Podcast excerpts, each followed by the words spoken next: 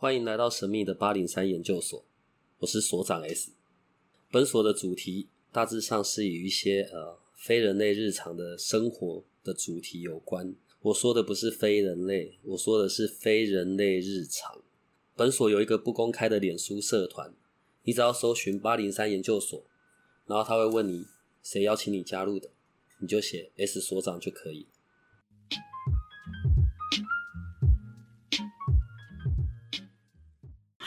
每次要开录之前啊，然后都要讲一些五四三的，然后所以现在问一下啊，因为我们上次的那一集有讲到，就是如果你看到哦，这空间里面呃有有人可能是有关系啊或者什么，然后就会看到那个线，对不对？上次讲到那个哦，线，你说各种关系的线，对对对对对对对对。对，所以在我们古老的神话传说里，就是那种去月老庙啊，然后绑红丝线啊，这是真的吗？哎，我觉得其实这个讲法蛮浪漫的，嗯但是我看到的线不是什么红色的线啊，嗯，不过人跟人之间的确有有线，那种能量锁是不好的吧？呃，我觉得是你的区分，你要不要就好好说完？呃，有的能量锁是。呃我觉得你说能量锁这个名词还蛮好，我都没有帮他们取过任何一条、嗯任何一个名字哎，啊，以后叫能量锁好了。对，就是彼此之间互相牵引的一个能量嘛。呃，有的是，对，有的是不好的，但在不好里面可能会学习到一些事情，经过之后回头看才发现说，哦，其实这件事情我得到什么。当然有可能你得到的是伤痕啊，或者是觉得很难过啊这些感觉，或者是可能因为这次的经验之后，你再也不想尝试其他的事情，也有可能，他就一直牵扯着你这样。当然也有很好的，甚至有你的贵人啊，所以是有颜色的吗？贵人也有颜色啊。这些东西啊，是有可能可以透过学习，然后眼睛就看得到的吗？可以啊，没有是真的可以，一般人一般人可以啊，要学多久？要学少则十八年，动辄六十四年要，学两辈子。那何必呢？没有啊，他就是其实某种程度，我会跟大家讲说，不管你学的学不成，也许某一个时间点，你真的觉得你跟他之间好像有一些氛围是可以创造出什么，会做出一些不一样的事情，那你就试试看，去做做看。但我会去跟我的学生说，你就是珍惜跟每个人相处缘分，他一定有什么是你可以学习的地方。我们刚刚讲到啊，就是、对了，到现在还有嘛，月老庙啊这些绑红线，嗯，所以因为我们上一集有有啊有姻缘线你要我帮你看一下我不用，我不用，不用，谢谢，谢谢，霞海城隍庙对对里面的月老很有名嘛，你有去过吗？呃，有，所以里面的月老真的很厉害，棒棒。对他真的蛮厉害的。就是你去跟他求，我我我其实搞不懂，我我我搞不太懂女人为什么要求姻缘、呃？对对，就是假设啊，我现在我我是女的，我要去求，所以我要跟某个特定对象，然后求完了之后就给我一条红线，然后绑在手上就会有了，是这意思吗？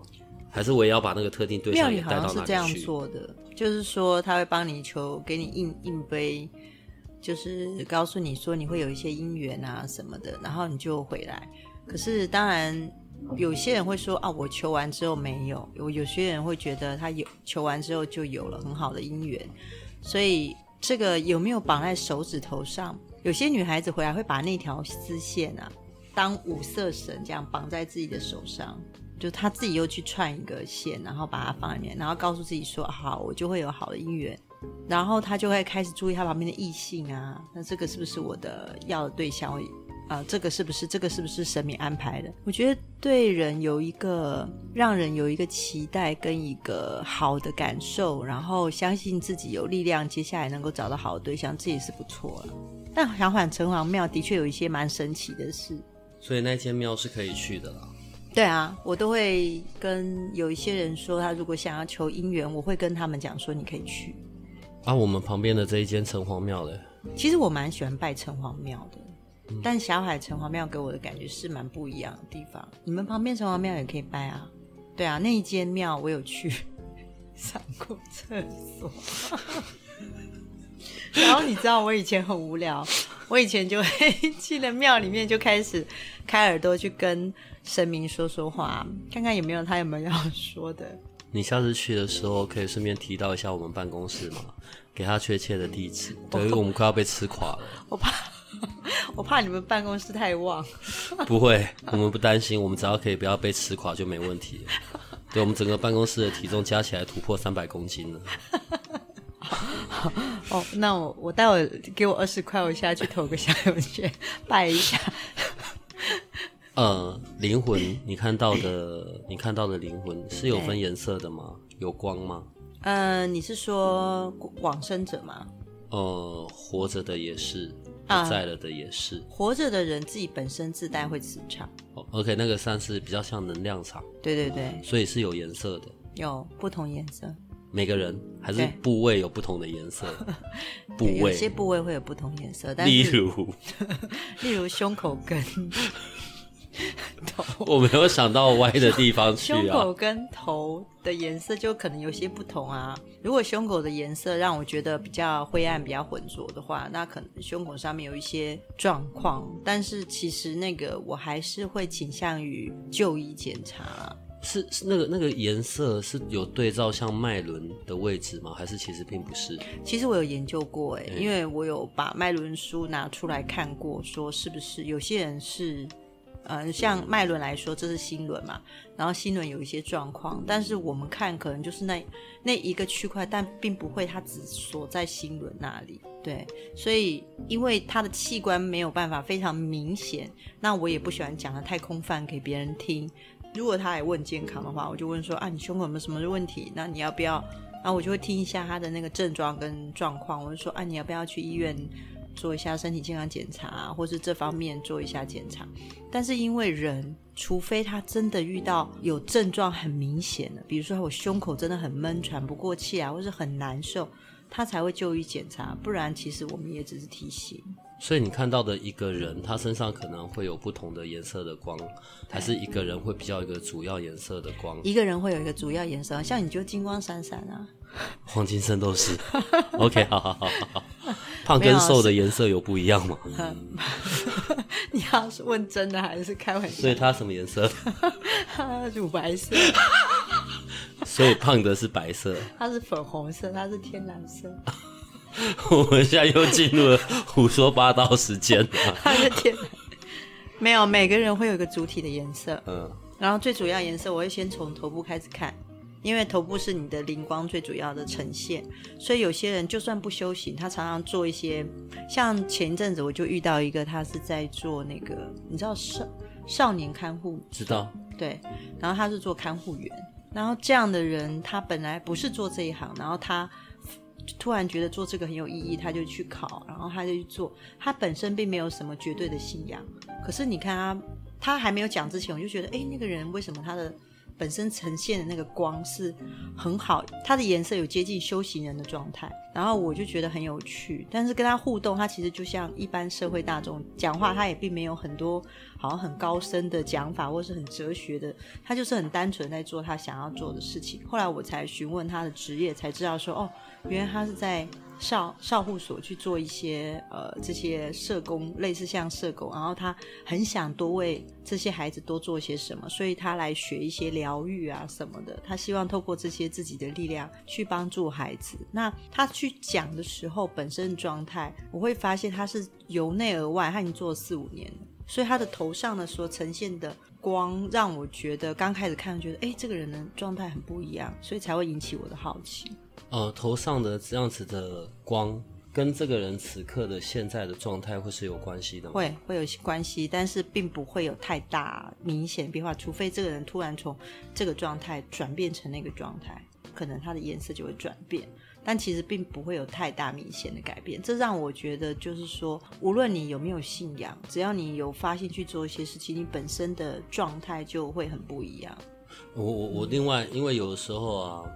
其实就是日常啊，除了会在我们的粉那个社团里面问问题，有的时候也会有一些热心听热心听众，对，直接赖啊，直接打来问问题哦。所以啊，现在是回答问题。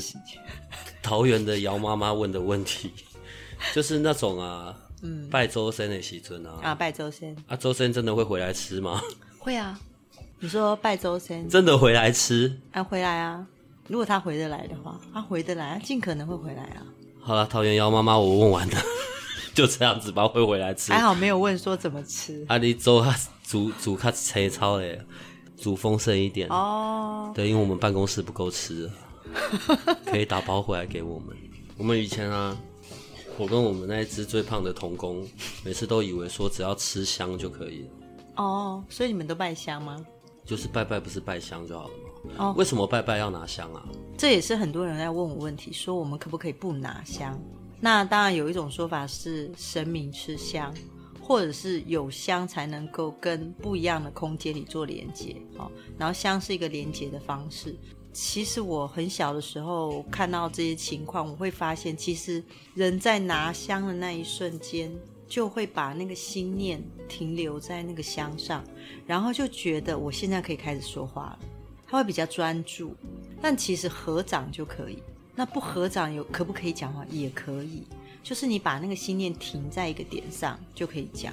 其实主要是让人不要分心，所以其实也我也并没有看到神明一定要吃那个香，而是你去拜的同时，是不是你就会给香油钱嘛，然后就会走动嘛。这个庙宇就是因为很多人，就会更多人来走动，那是一个流动，然后。可能有香火钱啊，香油钱，或者是有什么，然后他可以发展他的神威啊，那我也觉得很好。所以人家说香火鼎盛，香火鼎盛就是这个意思嘛。讲完之后，可能那个卖香的店就要来打我。那我们就不要再讲这个了。呃，上次另外还有讲到啊，就是可能每个人假设啦，就是来到这个世界上都是有些功课，或者我觉得用天命这个字眼好像有点。夸张了一点每个人都会有一些功课。有没有一种人啊，他的功课来啊，然后就是来结婚生小孩的？有啊，他就做全职家庭主妇。有，真的这也可以算一个功课。有啊，说不定上辈子他就是没有很想做传统角色，所以这辈子就要生十八个，就负责来繁衍后代。你当他腊肠狗。你这样讲很有画面，好像一只长长的狗，然后要生十八胎。那那一只可以生几个？他会跟你说她是公主。那他的功课是要来干嘛的？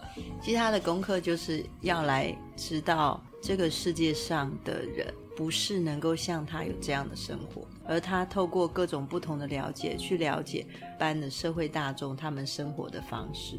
他是来了解这个世界的，对，因为他就是外星人。对，我觉得我公司想不倒都很难。那这一只呢？这只他他就帮你削水果。我们上次有讲过，我会告诉他不要把九分之八的苹果吃完，留三分之一给你。我真的认真考虑要怎么收公司啊。那这一次哎，来生六个。他上辈子就没有生啊，所以这辈子补生啊。这辈子没有要生了，生孩子不是他的课题。他的课题会是什么？找个好男人啊！可怜呢？你是替他可怜，还是他呢？替男人替我自己可怜啊！好好好，就这个办公室没有一个人是有产值的啊！全部都我都不知道为什么我这边是。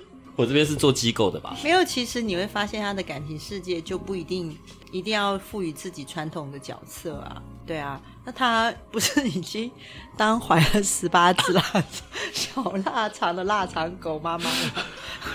你还要问他什么？唉，你看哦，从你的眼睛看出去有这么多的事情。对啊，我想我们回忆一下好了。嗯，在几岁？大概几岁的时候，你突然间发现这些事？譬如说，你第一次看到所谓的灵魂，然后譬如说，你第一次可能发现你有可以跟他们对话的能力，不管是神啊，还是同学啊，嗯，对，这些大概是什么时候的事情？那个时候当下又有些什么样子的体验啊、感受？嗯，应该说，以我现在年纪啊，有时候可以谈笑风生去讲这些事情。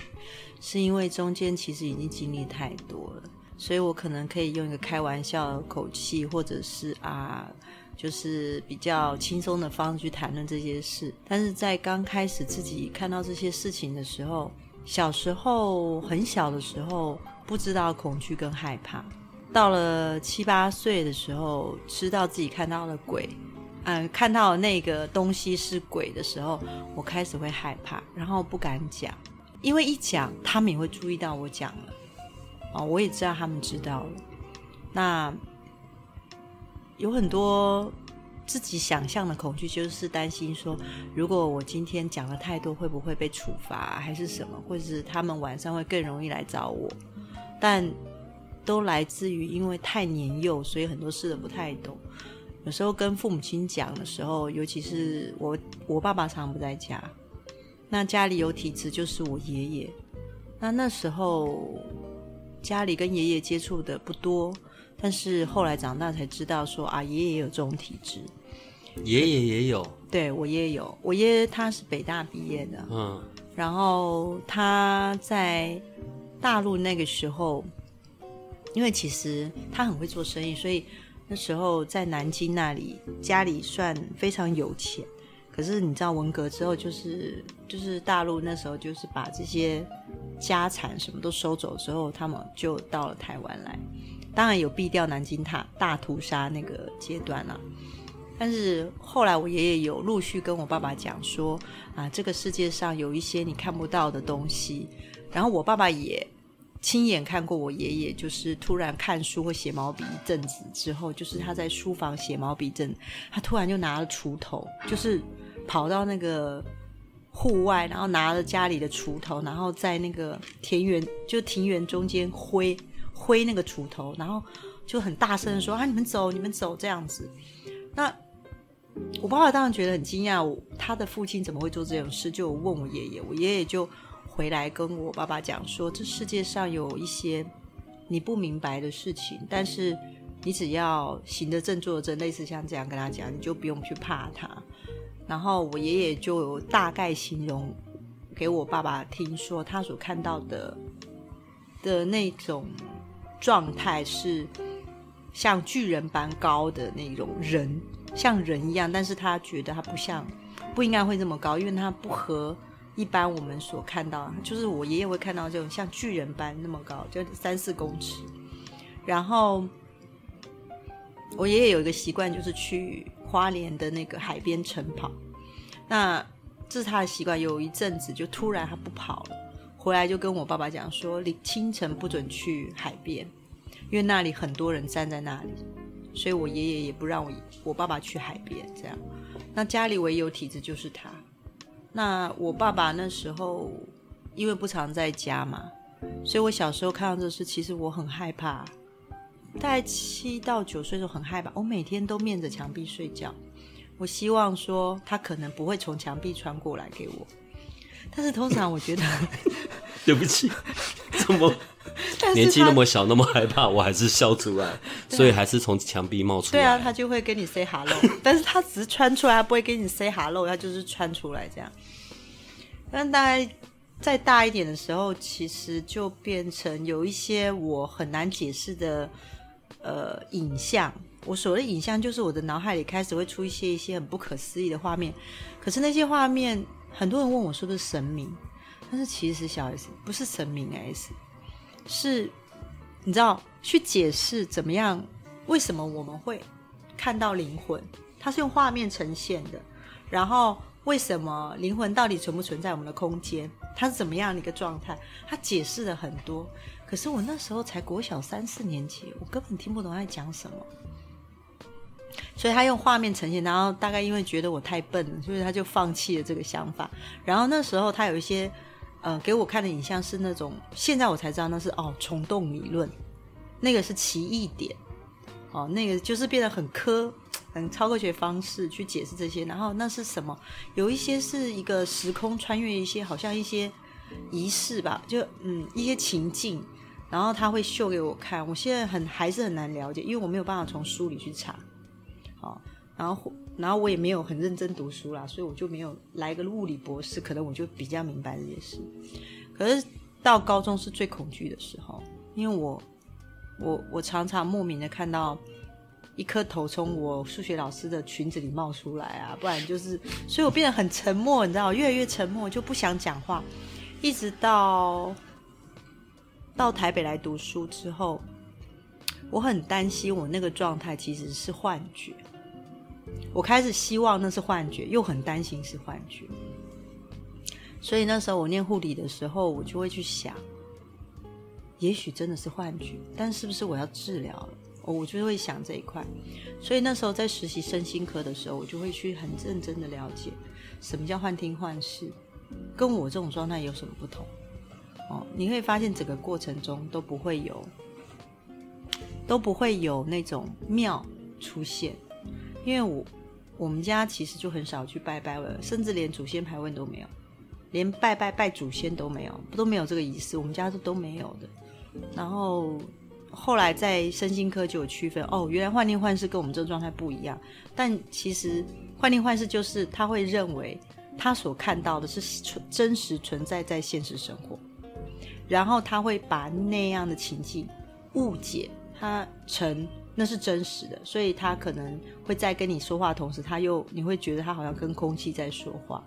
他没有办法区分，他的脑袋没有办法区分这个，然后他的听觉就是他觉得他听到你说话，跟他听到这个幻听这些话话是同一个频率的，但是他没有看到人，但是他觉得他真的有人已经跟他说，甚至他认为已经有人跟他说过，那这样的状态其实就是，嗯，如果是急性期，我们可以经过治疗他就好了，但是有些人就是比较辛苦，他是终身的，哦，那那就很辛苦。那我的状态是我可以区分。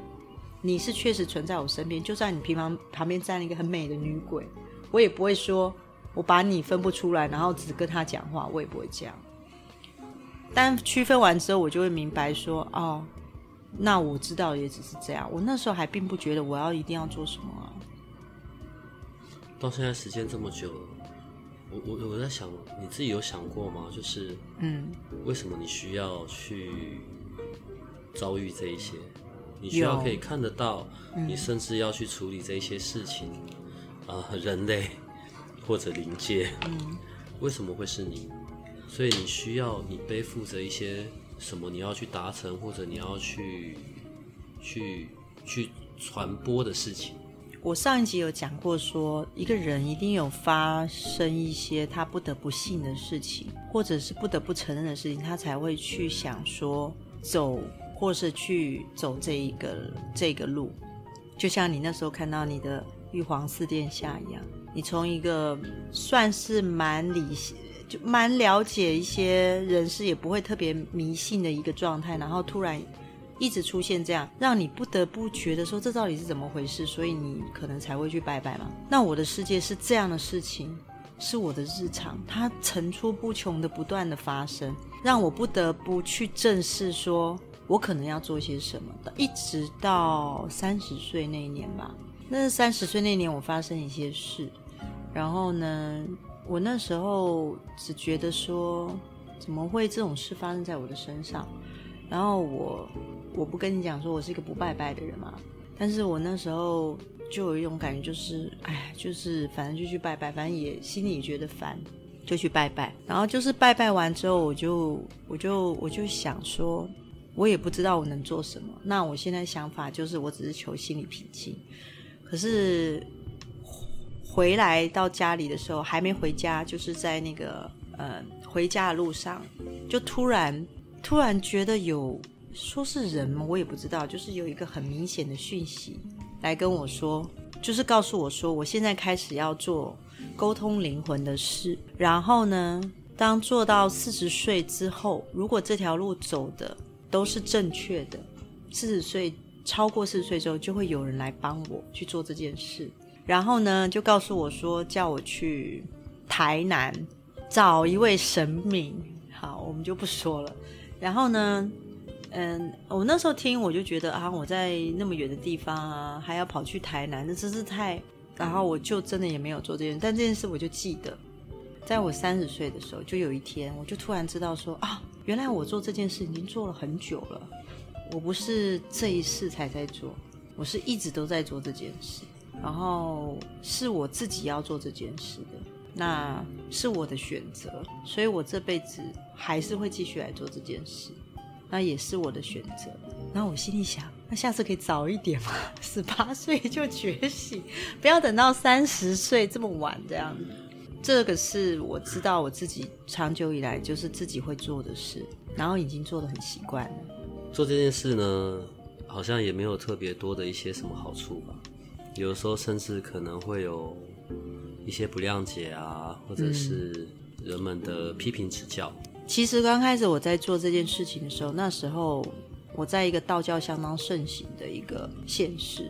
那其实台湾道教、佛教都相当盛行，所以我所看到、听到的，不见得是能很放在台面上去告诉别人说，我不可能跟人家讲说你不用烧纸钱啊，然后或者是你其实不用拜拜，因为你知道人对他看不见的事情会感觉到恐惧嘛。你叫他不拜拜，那太太害怕了，万一有什么不好，就归咎于这件事。所以我后来就觉得说，那我能说的是什么啊？那就是让往生者能够跟家人沟通这件事。但是因为这样子，我真的也经历过非常多的故事，非常多的，你就会觉得这么好的人怎么会发生这样的事？哦，虽然我可以用前世来解释，但是还是遗憾，毕竟他的孩子还这么小，他就为了救人，可能就过世了。哦，这是常有的事。哦，或者是他为了要救人，消防员他就。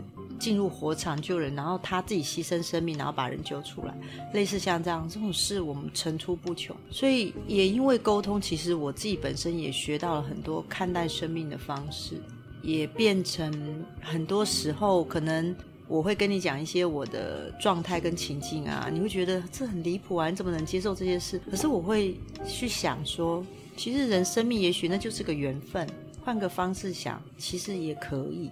那当然也会有开心的，比如说小孩子以为不能跟他妈妈沟通，终于可以跟他妈妈沟通，然后很开心。然后他愿意为了他过世的妈妈努力读书，然后最后考上大学，考很好的大学。然后再来就是他的先生终于知道他的太太能够希望他能够再找一个对象。哦，那他本来他很担心他太太很介意这件事，可是知道之后，他的这个先生也愿意去找一个新的对象，跟这个对象共组家庭。哦，或者是一个男朋友可能自杀的一个女孩子，她本来不能接受男朋友自杀，很担心男朋友是因为她的原因自杀。突然能够知道说，哦，原来不是，是因为她有一些心理的状况或者什么。